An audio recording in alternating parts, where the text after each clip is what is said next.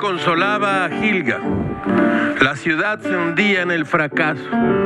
Respiramos veneno y no se activa el protocolo del hoy no circula, un protocolo que ni siquiera existe, pero algo es algo, piensa Gamés con sus lentes oscuros, de incógnito, un tapabocas de una bufanda inexplicable en el centro de la canícula.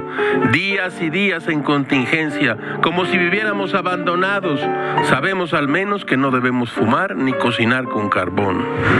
La inseguridad se adueña de la ciudad, tiroteos, muertos en la colonia Condesa reportaron dos muertos en la esquina de Campeche y Ometusco. Dos narcomenudistas fueron ejecutados porque quisieron engañar a otros narcomenudistas, entregándoles un pequeño cargamento de coca que en realidad era un ladrillo de jabón.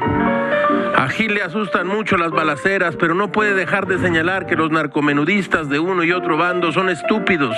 Ni Gamés confundiría un ladrillo de jabón con un ladrillo de cocaína. Al descubrir el engaño, unos fueron y rociaron de plomo a otros. Los vecinos aterrados, las patrullas como abejas a la miel. Gilga informa, la balacera sigue y no para. Todo es muy raro, caracho. Como diría Bertolt Brecht, cuando el delito se multiplica, nadie quiere verlo.